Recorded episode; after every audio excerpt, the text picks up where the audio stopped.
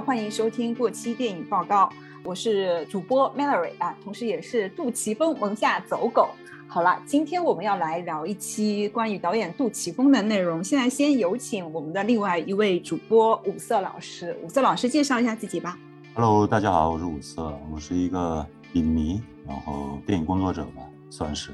好的，另外一位嘉宾是上一期已经来过我们节目的半辈子老师，半辈子老师跟大家打个招呼吧。Hello，大家好，我是半辈子，普普通通一个影迷，但我不是杜琪峰门下走狗。这个说话说的有点违心吧？呃，实际上是的，我其实是用批判的那个眼光去去喜爱。然后第一开始的话，我们就先简单介绍一下杜琪峰和银河印象，因为我们今天要聊的内容主要是聊杜琪峰在一九九六年建立银河印象之后的一些作品。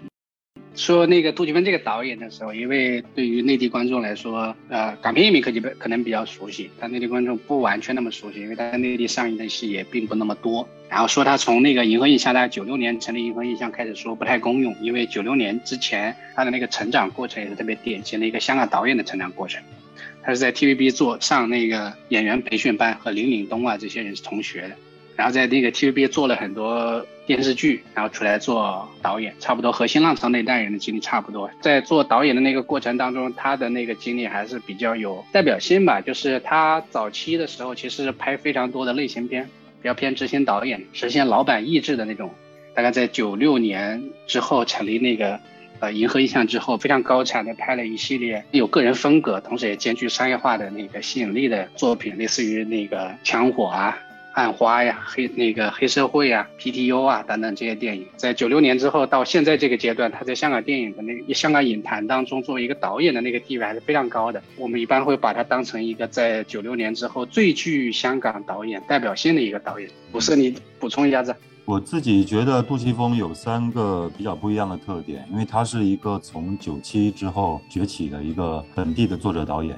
九七年之前，大家都说香港电影已死了。所谓的双周一成，在一九九七年之后，基本上都已经大势退去，或者是转移了他们的战场。但是杜琪峰是唯一一个在九七年之后就担负起整个所谓的香港电影大旗的一个导演。而且他在导演生涯上也有一个比较大的变化，因为他九七年之前是一个非常商业属性的导演，他拍了很多电影都非常之卖座，就包括大家熟悉的《阿郎的故事》啊，《天若有情》，或者是那些贺岁喜剧《八星报喜》。可是九七年之后，然后九九年的《枪火》开始。他就正式变成了转型成了一个非常作者性的导演。然后另外一个变化就是他以前拍的是类似武侠电影一样，像枪火那种电影，他是想象出来的故事，因为不是写实的。但是从这个零三年他构思这个柔道龙虎榜开始之后，他的所有电影其实好的电影都是跟香港非常密切相关的。他又从一个作者型的导演变成一个跟本地、跟社会整个议题。非常相扣的导演，因为我们今天聊的也是主要集中在这个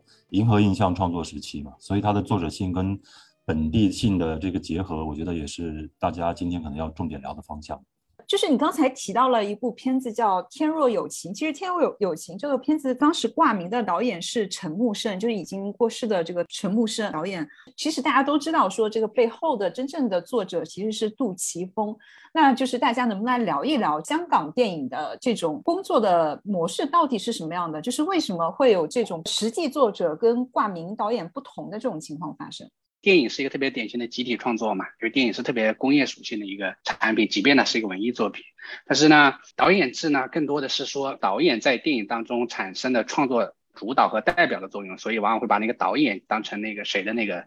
呃作品。那香港电影其实从那个八零年代后的呃商业化开始，更多的是以一种小作坊的式的，类似于徐克的电影工作室啊，包括杜琪峰代表的银河印象啊，这种那个电影工作的特点是。呃，他的创始人和主导者往往是挂监制的那个名字啊，类似于徐克拍那个《笑傲江湖》这样电影，《笑傲江湖》导演其实不是不是挂徐克的，徐克是挂监制的。在《银河印象》其实也是类似的，因为早期的那个呃《银河印象》的有些电影导演也是不挂杜琪峰的，类似于像《暗花》这个电影导演是挂尤达纸，但其实真真正的那个创作上的那个主导者是杜琪峰，就是监制和导演的一个身份的一个错位。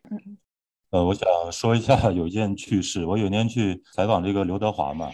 然后那个时候我就想问刘德华关于《天若有情》的一些事，然后我就说这个导演不是陈木胜嘛，想让他聊聊监制杜琪峰。那刘德华就说啊，我都不知道导演原来是陈木胜，因为在现场都是杜琪峰在指导他演戏。像监制主导的这些导演，徐克和杜琪峰，其实都是电视台出身的。这个其实跟电视台文化不无关系，因为电视台的监制就是最有话事权的。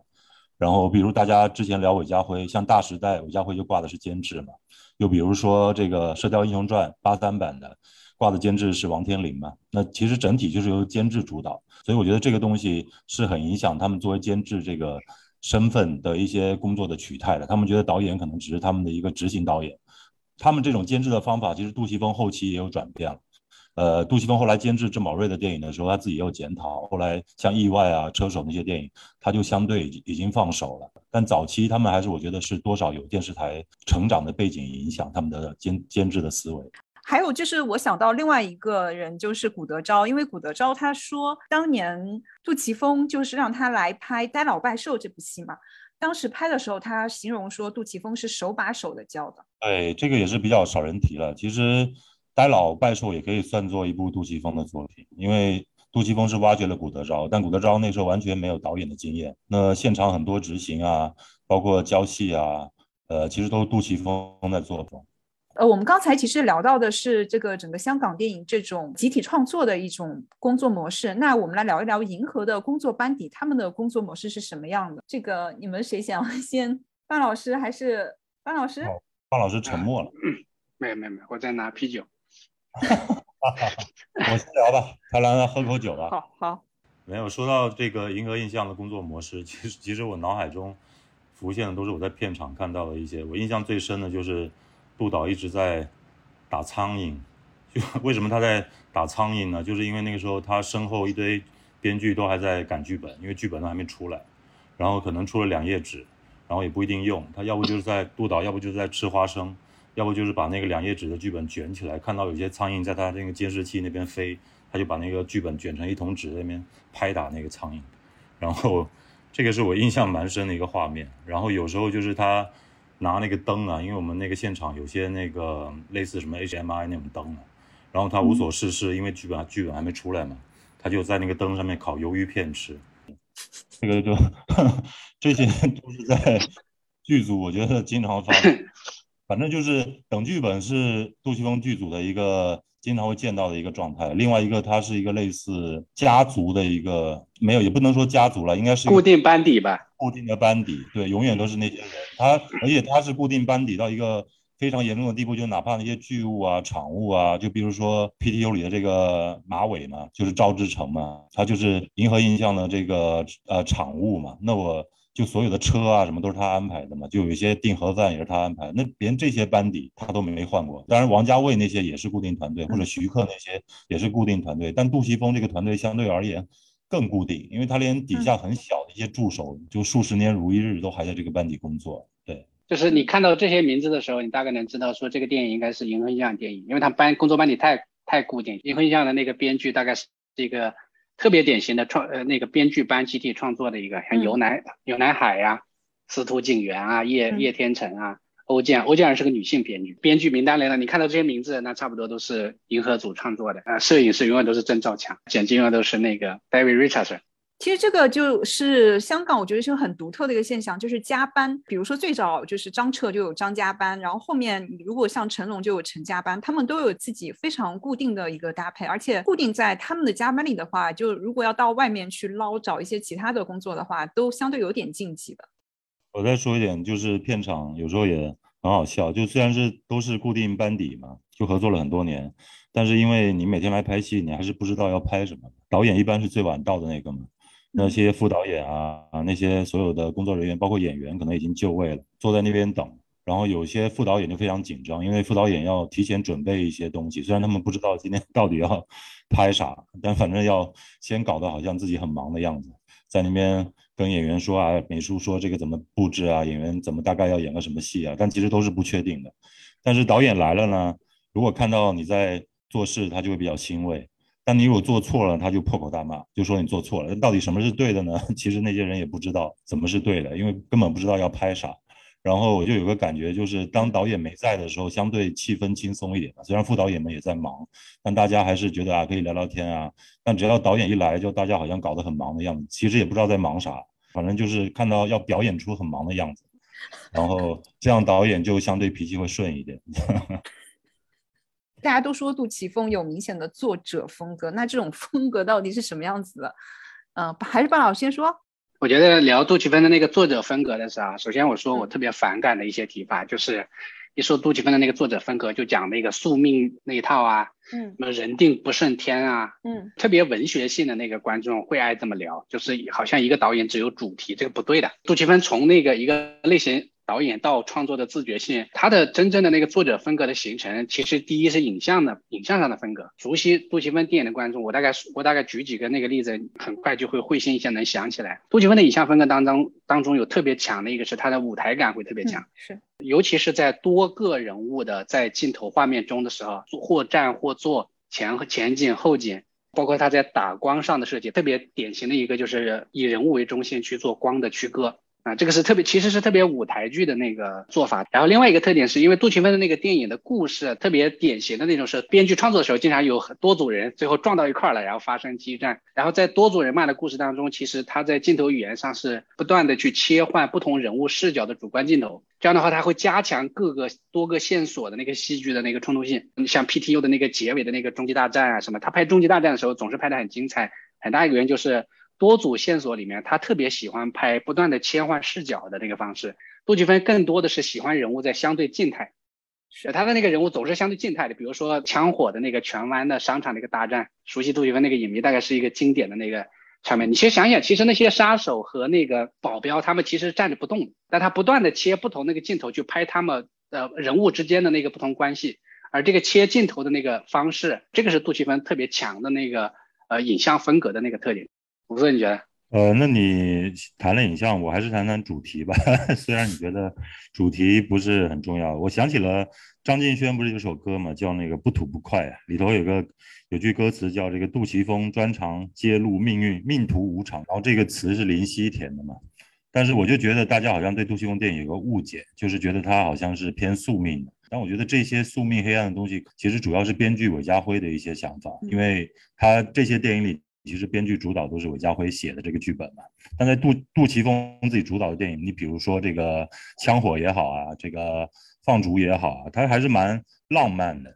就他的这个主题上，对于那些男男性跟男性之间的友谊啊，他是非常相信的，就那什么话也不用说。那这种东西，我觉得是他电影里蛮重要的一个元素。那这个男性男性的情感，在韦家辉写的剧本里其实很少出现的。你看韦家辉。帮杜琪峰写的那些戏，可能只有一部《真心英雄》吧，有一些类似的影子。但韦家辉好像蛮不相信这些情感的东西。然后，另外杜琪峰另外一个主题是，杜琪峰其实蛮批判性，就包括他拍 PDU 也好啊，这个黑社会也好啊，他想洞察一些人性或者是一些社会面的一些东西。杜琪峰电影的主题其实是蛮聚焦于社会，这些主题就是恰好能代表杜琪峰在内容在文本上的作者性。我现在甚甚至觉得杜琪峰是不是最后一个拍男性之间的友谊的那个香港导演？讲男性友谊的那个是香港电影的一个挺常见的一个一个主题。我今天也提一个问题，就是我怎么觉得好像男性之间的那个友谊是包括现在的香港和内地很少看到的。Mary 怎么看？我我先说吗？你先说。你你说说，或者你举个反例来，有没有有没有讲的，就是现在还有的在讲男性友谊的这个事儿？我的感觉跟你的感觉很相似，因为去年呃前年上映的就是《怒火》《怒火重案》里面嘛，比如说那个谢霆锋，他是有好多男性搭档跟他一起来做这个事情的。这些男性啊，他这些伙伴呢，也也是为了那个谢霆锋，很多人牺牲掉了。其中有有一个人，我记得他最后喊了一声。他说来世还做兄弟，但是他喊这句台词的时候，我已经感受不到他们是兄弟，是吧？对我已经觉得没有可信度了。在需要去表现这个主题的时候，你都不相，就他自己都不相信，他拍出来之后，观众更不相信。就像武侠，为什么就是我们一直讨论说武侠电影为什么消消失了，就没有人愿意去拍武侠，或者武侠武侠小说也进入了一个低谷嘛？是因为大家不再相信武和侠这个东西了，已经。但那一代的导演，其实你像杜琪峰也好，徐克也好，是明显受这个武侠小说影响比较重的。包括邵氏年代，你说张彻也好，他们拍拍那些电影，就是武侠文化对我们熟悉的这些八零年代、九零年代的香港最重要的类型片导演，都是影响非常深远的。所以在他们的电影里，其实常常会出现这种兄弟情的一些命题。但其实我觉得武侠小说的这个削弱，以前那种传统的武侠小说中那种兄弟感情对人的这种影响，其实已经慢慢的消减了。比较回来，我当然还是喜欢杜琪峰电影里这种兄弟的情感，因为他们不太说废话。然后我就觉得陈木胜啊这些电影里就老喜欢表白，啥都喜欢说出说出来，就我好像说我多爱你啊什么的。包括那个古天乐、刘青云跟张家辉演的那个叫《扫毒》啊。扫毒里头就大家就特别肉麻，然后好像就要抱在一起接吻的感觉，就是我觉得杜琪峰，因为他在 TVB 年代也拍了很多武侠剧剧集吧，所以他对武侠小说对他的影响是非常深。他自己也说自己受金庸的影响是非常深，所以他的电影里让我看到了这种武侠式的一个古典的一种男性之间的一个感情。呃，其实我觉得现在很多导演他没有意识到一个问题，就是男以前的他们是怎么样突出男性跟男性之间之间的这种情色和鸣，他们必须得通过某一项技能来确认对方，在对方身上要看到自己。就比如说，就是枪火最明显的，一开始几个人聚聚头嘛，聚头之后，然后他们就开始枪说这个枪要加半半磅还是怎么样，就说就是马上就是加两磅是吧？然后马上看他眼神就不一样了。因为他是说哦，其实你也很懂，你也是一个个中高手，然后可能跟我是差不多的水平。其实他是能够在对方身上能够看到自己，能够跟你说的这个是技巧，这个，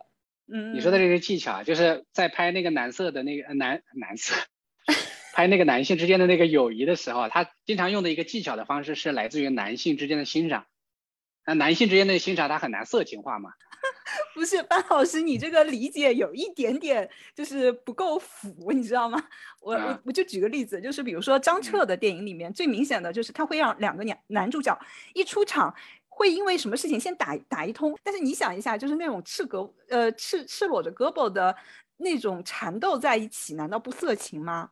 不色情，就是我是我很认真的说，我觉得现在我也不知道为什么呃拍呃那个解读和看男性的那个友谊啊，也经常会看成这种怪怪，大家玩笑开多了，真的自己信了。这类似于吴吴宇森的电影当中也持枪护指，会觉得说这个是一种什么性暗示，这也太奇怪了吧？就男男之间的那个感感情啊，除了给里给气之外，就好像没有他们没有友谊了。那我还是想说，我现在看的电影里，其实不是说怎么说。没有兄弟情，就是说他们描述那些兄弟情其实没有厚度。因为《笑傲江湖》里这个曲阳和刘正风，他们其实是属于不同的这个立场的两个人，可是他们鉴于互相欣赏，所以他们同时他们这个友谊要承受很大的这个呃社会的压力，然后不是那么容易的。然后特别，因为我觉得现在这个时代，因为撕裂太厉害了嘛，各个立场的分裂太厉害了嘛，所以我觉得这种电影其实可以抚慰很多。这种撕裂带来的这个一些焦虑的情绪，以前的武侠小说里老有这些情节的。那包括你说吴宇森，他拍这个《喋血双雄》，两个也是一兵一匪的嘛。其实他们的惺惺相惜的那个戏剧压力也好，他们的友情的厚度，其实来自于他们是属于两个不同的阵营嘛。包括杜琪峰的枪火也好啊，这个放逐也好啊，那个放逐里有几几个人不是要去杀这个那个张家辉演的这个阿和的，然后吴镇宇就是要保护他们。虽然他们立场不同，他们要承受很很大的风险，可是他们为了这个友谊，还是走在了一起。我觉得这个时代需要这种电影，就是特别在这种分裂的时代、撕裂的时代，特别需要告诉大家，就情感上其实是有这种的，就是哪怕你处于不同的立场，但是你们也是可以互相欣赏的。但因为可能因为现在是一个强烈的黑白是非要非常非常的极端的一个年代，所以这种电影可能就少了吧，就大家可能感受不到。这种情感的力量了吧？其实你刚才说这个这一点，我就想到，就是倪匡刚刚去世嘛，我把他以前一些访谈又看了一遍。倪匡其中就提到一点，他说他跟人家聊天都尽量不去聊政治，为什么呢？他说，呃，一旦聊聊政治的话，就只有立场，就没有是非，只有立场，所以这个东西很容易使两个人之间的关系闹崩掉的。但是我们之前就是你刚才提的所有的电影，都是在一个意识形态并不是很剧烈的一个时代所产生的电影，所以大家都没有这些人都没有被什么这种什么政治立场考验过。这个也是我觉得是一个时代的产物吧。电影是啊，原来你们把那个兄弟情谊都理解到政治正确那里去了。没有没有，这一趴你没听过，这也不听了。我们进行下一趴。重点来了啊！杜琪峰电影里的香港是什么样的？这个五色五色在香港生活这么多年，你说说呗。没有，其实很有趣的一点是，杜琪峰的香港并非写实的香港，像半辈子之间它是一个比较舞台化的，它的风格化影像上是很风格化。那熟悉香港的人也会发现，他的电影里其实那些景都是假的。比如在 PTU 里头，他们说你四点钟之后不要走这个广东道，然后他们从尖沙咀出发，可能一下子就跳到观塘，它地点跟地点上其实是不联系的。通过影像上的一个取巧，那你熟悉一些地点的话，就会觉得他讲的那个香港并非现实的香港。但我觉得他同时又极其的具有香港性。那这个香港性，一个当然是来自于他对于这个场景、空间的一些选择，那些东西的地道，因为他其实喜欢一些旧式的场景，呃，比如黑社会里头很多的旧的酒楼，或者说文雀里头很多的旧的场景，包括 PTU 里头，它其实也有一些很旧式的。一些空间，但是他就把它整合成了一个反正超现实一点的感觉吧。然后第二个，他的香港的议题，我就觉得主要是他关注这个香港这个城市的发展嘛。就像我之前说的，从这个柔道龙虎榜开始，因为我看了一个访问，像我们普遍大家都觉得他是从枪火开始真正的转型成了一个所谓的作者导演，但杜琪峰自己的阐述里他说，他从柔道龙虎榜开始比较自觉的觉得自己不一样。或者说他拍的电影跟那个城市的关系更加紧密了，因为《柔道龙虎榜》也是一个超现实的电影，能讲那个世界里每个人都会柔道，其实是很扯的嘛，类似于一个比较偏 fantasy 的一个这个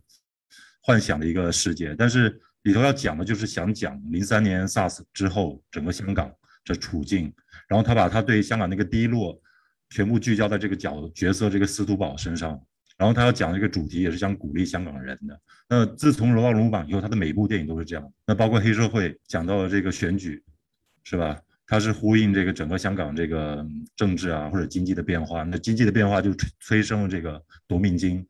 就他以一个非常超现实的一些类型的一些框架，包括视觉上的一些元素，可是讲的是一个非常地道的一些香港的在地的发生的故事。那转型到夺命金的时候，其实是越来越写实啊。我跟半辈子之前也聊，《夺命金》算是杜琪峰最后一部作者性的电影了。那在《夺命金》里，他也发生了更大的转变，就是他其实已经不再用那些他大家熟知的他那些影像的格调了，他也没有那些所谓的杜琪峰的这些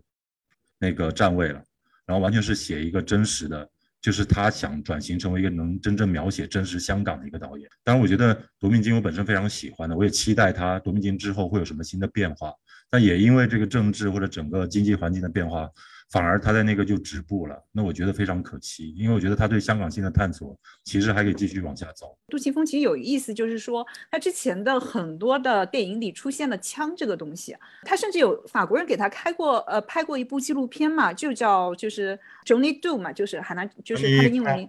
Johnny Do。Got it gun 嘛，嗯，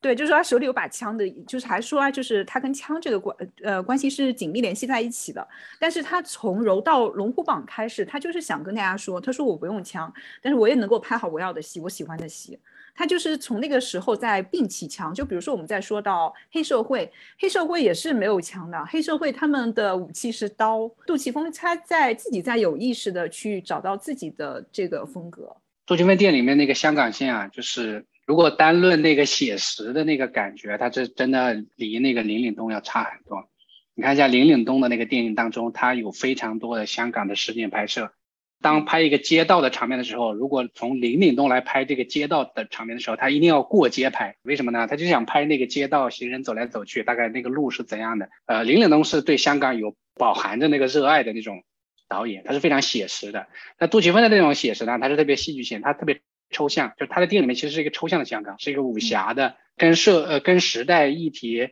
呃相互共鸣，但其实是又抽离出来的一个香港，它是概念中的一个香港，不是真实香港。我给你举几个例子，就杜琪峰的那个背景，它一定是一个特别大的城市，像拍那个呃柔道龙虎榜的时候，很多那个景会拍非常巨大的叫中国银行的那个招牌下面的发生那个人呃人间的那个。呃，故事那样，然后它是一个特别武侠的抽象的一个香港，包括我刚才说的那个黑社会里面，你看黑社会的时候，其实是，呃，你很难把黑社会想象成一个现在发生在香港的故事，因为它里面的所有的场景，包括人的那个行为，包括黑社会之间的冲突，它有特别典型的、特别明显的一个做旧的感觉，也类似于那个梁家辉去那个做衣服，他叫一个旧的裁缝铺，你感觉这个画面好像发生在旧上海，这为什么会这样？因为他其他想讲一个从清代到现代一个。很抽象的一个香港的一个概念当中，有点有点像武侠那样的幻想当中的一个城市的那个呃模样。这个是杜琪峰的那个呃电影当中的那个香港性呃和写实是不挨着的，这个和五色的观点是是一样的。另外，但是另外一个是杜琪峰的真正跟香港的那个关系的那个发生是来自于他电影主题当中和当下香港的某种社会议题切实相关。我举个例子啊，因为像特别早的一个戏是赵崇基导演的，他拍那个电影叫《恐怖机》，完全是一个类呃对吴倩莲主演的，它完全是一个类型片的一个。一个一个电影，但那个电影在讲什么呢？它讲说有一个大陆的女女的偷渡到香港，杀了香港的本地市民，然后替代了他的身份。然后那个电影拍摄那个时间大概九六九七年，就在回归前后，你大概能想象到说，呃，香港人对未来的一个不确定性的一个恐慌嘛。呃，杜琪峰的几乎他特别作者性的每一个电影，他都是在他当下的那个时间点里面去抽象出来一个城市的那个香港。和这个时代中，我们他关注的，他的视角当中关注的是什么？那我也想解释一下，比如说杜琪峰的场景，为什么有时候是说这条街，可能他是真正拍，并不是在那条街上拍，但很多上是制作制作上的一些限制，因为很多杜琪峰自己想拍的作者电影，其实预算上都并不高的，所以有时候其实需要取巧，因为你不可能就是跳景，在制作上面其实要就是转景啊什么，要花费很多的人力跟物力，也有很多金钱的压力。像那个中国宾士嘛，以前我看 P T O 的时候，感觉中国宾士应该是晚上开的嘛，但我后来真正去了中国宾士，才发现它晚上根本不开，它是这个 白天拍那个开的。可是因为为什么要晚上拍？晚上拍的话，原因就是在于它只有晚上能借给你嘛，人家白天要做生意嘛，所以这纯粹是因为制作上的原因。呃，半辈子刚才有什么想说的？杜琪峰电影当中一以贯之的一个主题就是职业精神，作为一个团队的职业精神，这是他特别典型的一个主题，而这个主题就是。杜琪峰对于香港精神的一种表现，就是职业精神。在 PTO 里面，警察们是有职业精神，他们专业的怎么做事。然后在枪火里面，一群那个呃黑社会杀黑社会保镖，他也是呃怎么做事。他特别喜欢拍一群人非常专业的一个一个戏，包括那个复仇当中，他拍这这些杀手在做事，他很讲他的专业嘛，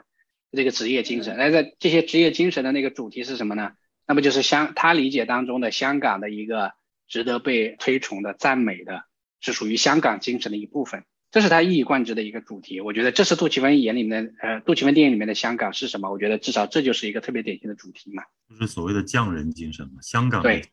其实杜琪峰大概在二零一零年以后，他其实有有过北上，然后他的电影就完全就脱离了香港了。就是我不知道大家是怎么看《独占》和最新的一部叫《我的拳王男友》的这种脱离了香港背景的电影，大家是怎么看的？哎，我问你俩一个问题啊。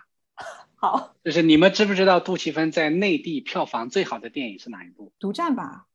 盲探吧，独占，是盲探。我觉得正正在听这个节目的人，应该没几个人能想起来是盲探。就是杜琪峰其实北上啊有没有一些作品有，但其实杜琪峰和北上的那个呃关系还是比较怎么说呢？说冲突会多一点。因为杜琪峰特别早的那个电影，像《黑社会》第二部，它其实是有北上的。但是那个结尾不不是被改成，就整个电影都是拍黑社会的，结尾会改成那个黑社会最终是自首了嘛？然后还有另外一部电影是大智老，大智老师在内地上映是大块头有大智慧，因为我先看的是内地版本，大块头有大智慧，我一下完全没看懂，因为被改的我完全没看懂。后来我看了大智老师，哦，看懂，原来这么个故事。他早期那个呃北上的那个电影被改的比较多，所以他其实对于。呃呃，这件事情上是有抵触的。这个抵触是来自于他自己的反应嘛，就是他自己的电影在内地宣传的时候，他从来不参加。你硬要采访他，他就说他我没看过，我不知道。其实是有抵触的。但其实，在那个像呃《独占》《盲探》啊，包括《单身男女》这样的电影，在内地上映的这些电影里面，他其实有没有就是为了适应内地市场而去做过一些尝试呢？其实是有的。大概是两个方向吧，一个方向是像《独占》的这样的电影，他是拍警匪片的，就他想说这个呃我作为一个警匪片，大概在内地能做到什么程度？所以你讲那个电影有多少杜琪峰的那个风格呢？其实是有的，但其实程度是相对少的。然后另外一类电影呢，就是比较走那个呃商业路线的电影了。什么高海拔之恋啊什么的，它其实是就商业爱情片嘛，就是你跟他有什么好聊的？没什么好聊的。我可以补充一下，其实你刚才提到的说这个结局不一样，是因为当时还是允许港片就是产有双结局的，现在是不能够有双结局了。就是如果以后我们要看到的港片，基本上就是内地你看到什么样子，在香港看到的也会是什么样子。嗯，对对对，当年是可以双结局，但我比较意外的，我也是大学的时候看这个黑社会系列，我第一集是在。戏院看的，就是改成《龙城岁月》的。但我意外的是，第二集就发行了这个音像制品。那第二集是完全没有删减的，因为那个时候可能意识形态上并没有像现在这么严吧，所以当年竟然可以发行这么一部《黑社会二：以和为贵》这么一部意识形态这么强烈的一部，其实已已经类似政治电影了。但是竟然是这个真的是讲一段历史，虽然也没法用。对对对，没有，但我觉得可以讲吧，就是它的完整版音像当时是我记得是中凯文化广东一个出的，我当时还研究过这个题目。就是黑社会第二部，因为它完全是讲政治的，因为杜琪峰当时抱有的想法是黑社会二是不可能在内地上映的，所以那个电影的暴力程度非常暴力，有很多不必要的暴力，就是能做的多血腥多血腥，类似于狗狗吃人这样的那个画面他也会拍。然后黑社会二在内地其实是呃进入过内地，它进入过内地的方式是用出版物的方式，就走 DVD 出版物的方式。啊，这个其实是是一个非常冷僻的一个冷知识。这个冷知识在于，如果香港电影要在内地上映，它的核心的呃主管机关是广电总局电影局。那如果是用出版物的方式的话，它是咱们国家的版署，而新闻出版总署的那个标准啊，和和那个电影局的标准它不一样。就是对于板鼠来说，其实是个漏网之鱼，不是因为宽松，是因为漏网之鱼。但当年当年大家确实也没有那么，你现在让板鼠再出这个戏也不可能出的。当年整个。环境相对宽松吧，就跟跟现在比的话，肯定是相对宽松。没有，我觉得也不只是独占和我的拳王男友吧，还包括一部戏叫《三人行》的，其实也是一部合拍片。那我有一个蛮深的印象，就是他对整个内地的景观其实没有感觉。为什么呢？因为其实从《三人行》开始，它基本上就是一个搭景拍摄的一个电影。虽然《三人行》也是讲一个香港警察的故事，但它是个合拍电影。那那个时候就在广东番禺的一个地方搭了一个景，整个医院的景都在广东拍的。然后到我的拳王男友的时候，他又在江苏搭了一个景。就是我老觉得他在逃避拍摄一些特别内地的一些街头的景观，然后他逃避这个景观，他就去做搭景了，就好像回到他的 TVB 年代一样，做个假的棚，然后在假的棚里发挥。然后我觉得这个是极大的限制了他的创作力吧。包括他后来还有一些合拍电影，包括《华丽上班族》啊。他转到这个歌舞片，那当然你说歌舞片他在开拓一个类型，当然需要棚来拍了。但我也是觉得他他在合拍片里尽量不去碰一些写实的东西，嗯，包括这个城市的景观也好啊，是吧？整个内地的一些他不熟悉的一些文化也好啊，他都刻意在回避。以结果来论，其实都不太成功嘛。呃，可能独占相对好一点，可是独占就是他唯一一部最后一部在内地实景拍摄的电影，在天津，包括在珠海取景。其实独占也是个很好的例子啊。虽然他在天津拍，他拍了一半以后，他突然引入了这个黑社会里的一些人物，就是几个人出现以后，你发现原来这个这个古天乐演的这个蔡天明原来就是吉米仔，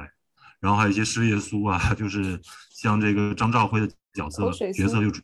对，又出现了。就是他要用这些香港的东西来加强自己在这个掌掌控上的一些自如度，就是他在。内地拍了一阵子以后，他已经觉得不习惯了。到后面越来越拍，就是回到香港那个路子了。其实，特别是独占后半段，完全就像一个港片。嗯嗯，其实说到独占，独占它刚开始就是其实是拍一个高速公路上的一个收费站嘛。它那个镜头，它应该是个摇臂的镜头，它拍出去整个整个的空间是很空旷的。这个空旷，我看的时候我都产生了极大的不适感。是因为你很少会在杜琪峰的电影里看到那样空旷的空间，就你你在杜琪峰的电影怎么样都是会有一些视视线的遮挡。他其实还有说的那场戏特别典型，嗯，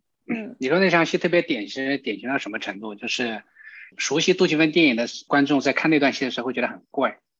怪的地方是在于说那段地那段戏的那个剧情是说犯罪那个车转入了什么道，我们要转入什么路，对吗？就特别是那个杜琪峰电影，这这个报路名儿，这个是他的一个一个一个在呃拍香港这个城市的时候经常用的一个办法。但是把它挪到内地去那个看的时候，会觉得非常怪，真的非常怪。你说的那个是最核心的，就是景别的变化。就在一个城市当中是有非常仄闭的一个相对挤压的一个城市景别，而他放当他把放在一个相对开阔的像高速路这样的景别的时候，在报什么路的时候，你的那个方向感和位置感和那种带入的写实感都会变弱。不过说到独占，我也觉得开头那个也也有一个地方也值得聊一聊，就是他尝试用各种类型的东西来消减他对内地的这种不适。那一开场，其实孙红雷那个造型是蛮西部片的，从那个车下来以后，他不是追着那个毒贩嘛，在那个草地里跑嘛，最后最后他好像使用了一一招类似什么夺命剪刀脚的什么招式，反正把那个人扣住了。但其实他想用这种。西部片或者一些警匪片的一些东西去消减他对这个城市空间的一个缺乏共感。所以他会用一些草地啊什么，他追那个毒贩就在那个一个好像是一个芦苇荡的一个地方拍的，然后造型上啊想一些不一样。其实那个造型特别不像一个中国的一个缉毒大队队长。其实他在独占里尝试着用很多类型元素去消解这方面的不适。那我觉得这一点可能也可以提一下。柔道龙虎榜最后 ending 的地方，它其实是在一个城市，你也不知道为什么城市里会有香港那个地方会有那那样高的一个草丛，就大家在草丛里。啊，那个是电影需要，那个是电影需要，是他自己种的。对，但是我当时看的时候，我就留下了很深刻的印象，因为它其实它整个的背景还是你虽然是在一个草跟人差不多，比人还要高的一个环境里，但是你远远的能够看到后面是后面整个背景板是一个灯火通明的城市，是城市。对，这是一个在城市里面出来一个很超现实的一个环境，这个是杜琪峰可以去做的东西。但是如果那个。嗯，那个场景是特别，就是《柔道龙虎榜》的那个结尾的场景是特别典型的故意嘛？我觉得这一点就可以呼应为半辈子刚才说的嘛，就是杜琪峰是一个擅长拍城市的导演，就哪怕他拍一个草丛，他可以完全像黑泽明，像他偶像黑泽明一样，真的在草丛拍，但他就还是舍弃不掉他背景的一些城市的景观嘛。就是可能他在他的印象里，那个就是香港你知道香港的城市那个那个密集度多高，对吧？没错，完全变成草丛，那他可以在日本，也可以在中国内地，那他可能不是香港，他很强调这个所谓的香港的属性，所以就变成了一种很超现实的效果。就我不知道你们还记不记得，好像是在《暗战》里面，杜琪峰提到过说，呃，香港是全世界唯一有鹰的城市。我去香港的时候，就是有的时候你一一仰头，你就会看到那个摩天大楼之间的空隙里就有飞来飞去的鹰嘛。就当时我一看到那个鹰，我就立马就想到了杜琪峰。然后我的想法就是，哦，原来我就是已经到了这个杜琪峰的香港。其实很多东西是没有意义的，就比如说城市和这个音都是没有意义的。但是就是因为杜琪峰他在电影里拍的这个这个东西，他说了这么一句话，所以我就觉得，就所有的东西，城市和音都有了意义。然后把这两者放在一起的时候，你就会觉得这个香港跟其他城市不一样。这个人作为一个，比如说我是一个外来者，我在香港这个城市里走来走去的时候，我是会产生很多想象的。这个东西是会帮助我产生更多的对于这个城市的想象。这就是电影的魅力嘛。我最记得有一年半辈子在香港找我，那他觉得很无聊嘛，他逛了一些地方，他觉得很无聊，我就带他去了一些。老式的街道嘛，然后就跟他讲这个地方是拍过什么什么什么的。光看那个场景其实没什么意思，但就是因为电影赋予了它很大的价值。是这样。其实我在疫情前看进电影院看的最后一部戏就是我的拳王男友。当时看完之后，我觉得他把背景就是喜欢做背景虚化，特别的就是那个东西。我非常同情你，这个电影这个电影你都去看，我非常同情你。可能杜琪峰自己都不想去看吧。作为忠实粉丝，就放过杜琪峰吧，因为这种电影他也不想拍，他自己也不想看。对，好像听说他剪辑到后期调色阶段就没有再介入。我想起这部电影，应该是我跟的最后一部他的戏。嗯，然后那个时候在江苏嘛，完全放弃香港元素以后，要拍一部完全大陆化的电影，他是没有由头的，就是他不知道从哪下手。没有这个，其实也可以延伸到他原来的创作嘛。他原来不是说他拍文雀的时候，只是想拍扒手。然后看到天星码头拆掉以后，整个故事走向就变了。其实他的很多创作，后期的创作是香港那个城市给他的灵感。我还印象最深的是，其实夺命金最早的片名叫《死票》，然后刘刘青云演的是个绑匪，还拍了几个镜头，他刘青云穿着一个花衬衫，然后骑着这个车在中环还是哪个地方在那边走。可是拍着拍着，他就觉得对那个故事没有灵感了。然后他感受到香港整个金融危机啊，或者整个金融市场的变化，那所以整个故事走向又变了。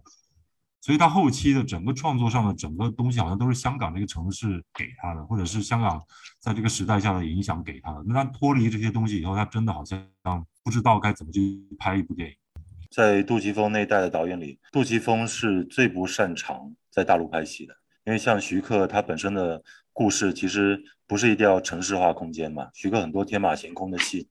他哪怕拍合拍片，他有很多题材可以发挥。那许鞍华本身又是。很受中国文学影响的，那他拍一些像《黄金时代》啊什么的，他也是有很强烈的共感的。但是好像杜琪峰是唯一一个，就是他像是啊，王家卫也是，王家卫本身是上海那边过来的嘛，嗯，他对现在在拍《繁花》嘛，他对一些内地题材他本身也是很有兴趣的。但杜琪峰好像是唯一一个，他离开了那个城市，他就完全绑手绑脚，因为他的出身，他的整个呃思维都是局限在香港那个地方，这个是他的优点，但你也可以说他他的局限性吧，因为他呃开拓不出香港以外的这个地方。我觉得杜琪峰是最香港性的导演，就我说最香港性的导演，其实其其中其实还包括他早年就是在《银河》之前，他呃进过新艺城，他其实，在新艺城拍过类型非常复杂的。就是又多又杂的电影，就比如说，呃，《八星报喜》这个片子，票房上非常非常的成功，他是颠覆了当年，不是颠覆了，他是超过了当年这个《英雄本色》的票房的一部片子，而且是一个合家欢式的喜喜剧片。他还拍过《开心鬼撞鬼》，然后他又去给徐克拍过这个什么城市特警，城市特警。对他非常杂，而且你你拍任何一个片子，你当时你都看不出来。你觉得这个导演拍这个片子也可以，拍那个片子也可以，什么都可以拍。所以，我我说这个话的意思就是想说，杜琪峰有足够的香港性，因为香真正的香港不是真正的香港导演，就是他们那个工业体系里培养出来的导演，其实更多像一个螺丝钉，就是哪里需要哪里需要你就你就拧拧到哪里去。嗯，这个说的很好。其实。呃，我们喜欢的很多香港导演啊，他其实你看他的那个电影，如果你把他所有的电影都看一遍的时候，会经常觉得很多香港的大导演拍很多戏的时候，你会觉得莫名其妙。那真实感受是莫名其妙，就是嗯，这个戏跟他有什么关系？完全没关系。换一个导演行不行？也行，拍出来会差不多的。就是这是香港的电影工业在当时的一个特点嘛。就说白了，大家更多的是抱着一个工作的态度去拍戏的，而不是抱着一个创作的态度去拍戏，它不一样。那就是下面就是聊一下，就是杜琪峰的近况。近年来，就是为什么杜琪峰近年来作品越来越少？这个得问五色了，是什么原因呢？就是时代的局限性吧。因为包括现在整个审查的环境啊，社会的变化，其实造成了他这个创作上的停滞啊。就很多作者型导演，我上次也有跟 Mallory 聊，不止说只是杜琪峰啊，很多导演现在其实都好像减产了。你包括李安也是因为他前几部失败了嘛，后面想找钱也越来越困难。然后杜琪峰又是如此香港性的一个导演，他的那些题材现在还有没有资方愿意投资？他本首先就是一个大问题。那我想很多观众可能不太了解，其实杜琪峰早期的所谓的作者电影其实都是赔钱的，其实夺命金的票房也不好，PTU 的票房也不好，所以他要拍这些电影的话。他势必又得付出，像他早年拍商业电影，像得拍几部商业电影，帮老板赚点钱。可是他现在商业电影又能拍什么呢？现在所谓的合拍片，他又不熟悉。他对于整个内地的景，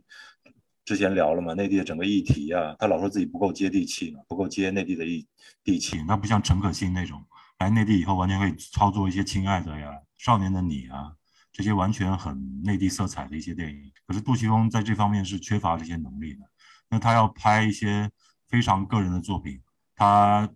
首先资资金来源就是一个问题了。然后第二就是现在社会又撕裂的这么厉害，其实很多观众也会问嘛，就为什么没有黑社会三嘛？你现在拍黑社会三，你连演员都买不起，是吧？对，那现在的立场就各异。你说你找再找任达华，再找梁家辉，对吧？能不能找？首先香港观众吃不吃他们就是个问题。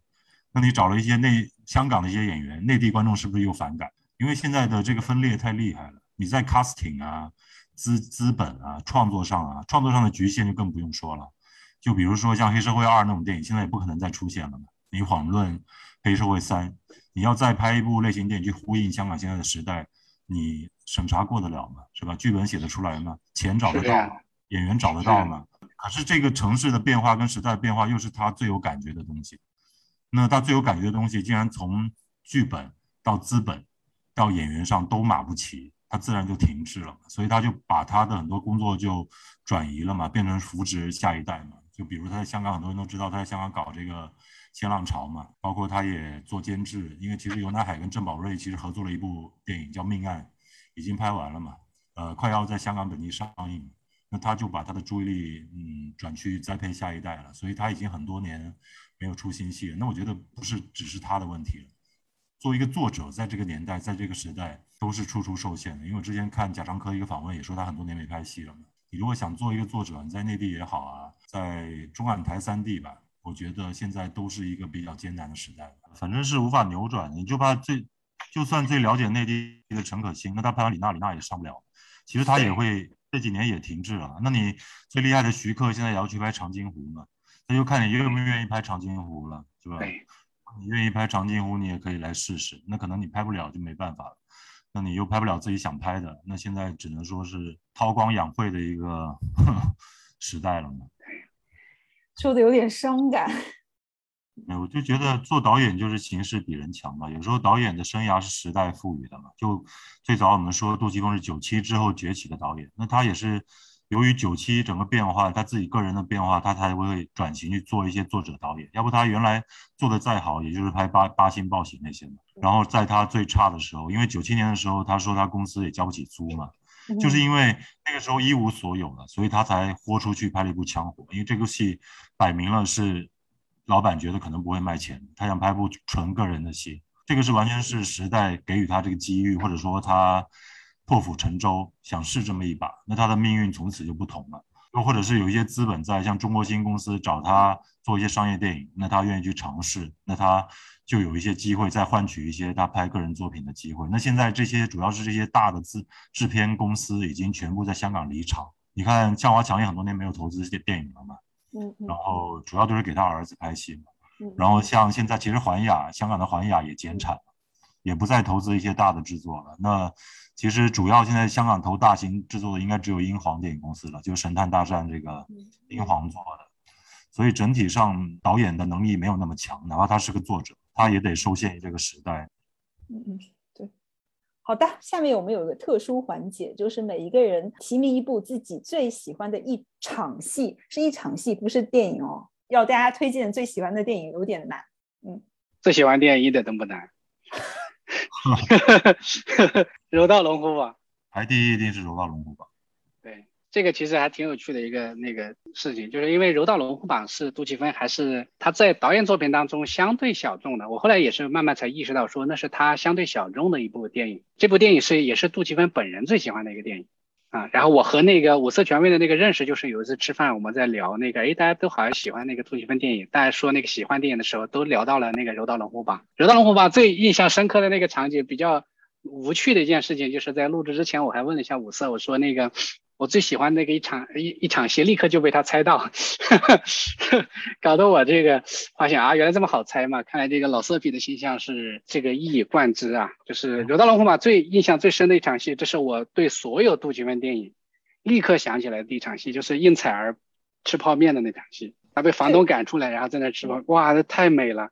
嗯，然后房东说你给我什么戒指，居然还是褪色，然后砰一下一扔扔到他的泡面碗里，他又不顾一切的吃吃吃，然后把还把戒指给吃了出来，然后神情非常倔强。那应采儿的那个时候年纪非常小，他压根没演技的，你完全看不出这种像，但就是他就是很无所谓的那个在那吃泡面。然后杜琪峰也是在镜头上很奢侈，因为杜琪峰很少那么去拍一个女性角色，一个正面的大特写就是拍那个应采儿吃泡面，没办法太美了。好，那五色老师呢？我。排第一的一场戏应该是《柔道龙虎榜》里，这个应采儿抢了那个赌档的钱，冲出去以后，然后古天乐在后面追着他跑嘛，然后拍的时候调了那个快格嘛，就是那种就是慢镜头嘛，哇，我特别动人，因为我看那一场戏，我经常容易哭，嗯，我也不知道为什么，反正我失落的时候，我经常有时候，因为我看《柔道龙虎榜》太多遍了，那我经常想重温的时候，都是把那一段就单独拎出来再看一遍。后来好像有问过杜琪峰，那个场也是很即兴的，嗯，就是拍法、镜头上都是很即兴，就觉得那场怎么会拍的那么好？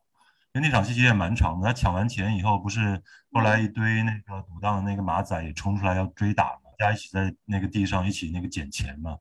抢着这个捡钱嘛。然后还有天上飞着一张有一张纸币在天上飞，老鹰采儿一手就把那个纸币抓住了，就整个状态都特别对，就不知道为什么。然后那个角色在那个场。里特别有生命力，特别有 energy，就是应采儿那个小梦那个角色，嗯，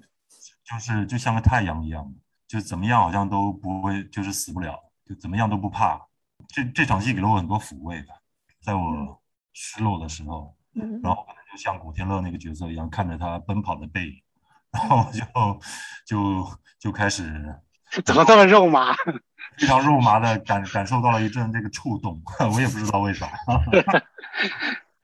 嗯，你一下就把我想说的给，特别是就是我今天下午还在跟范老师说，范老师跟我说他喜欢应采儿吃泡面的戏，然后我说那我就说另一场吧，就是他抢了钱在街上跑的戏。好了，我来说一下我的第三哦，我的我的那个戏吧，我喜欢的戏吧，我都没有说。好啊，你不说了一场了吗？但是被你抢走了呀。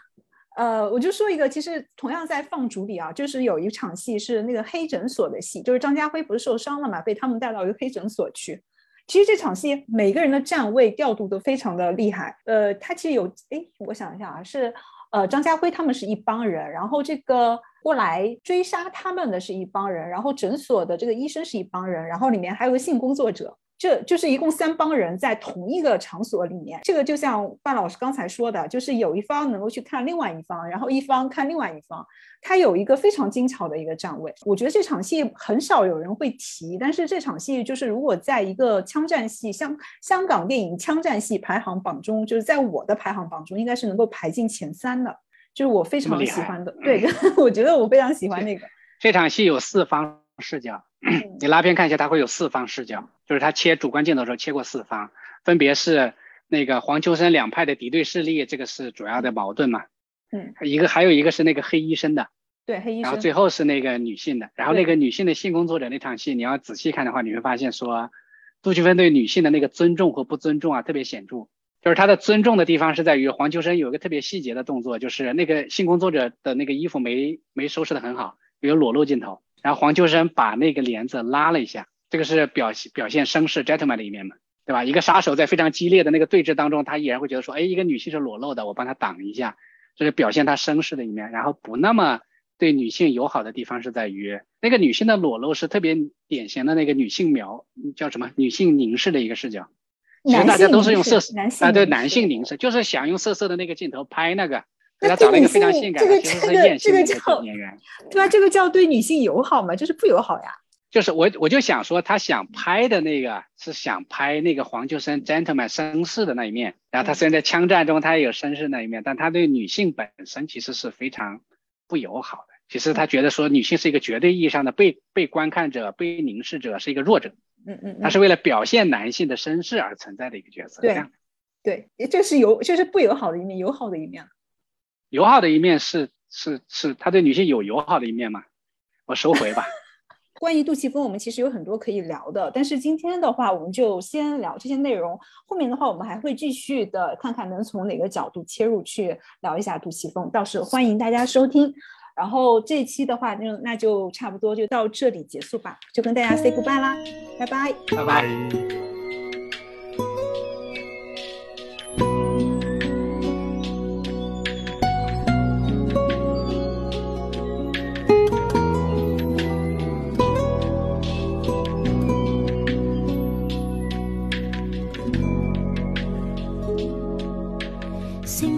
相识相见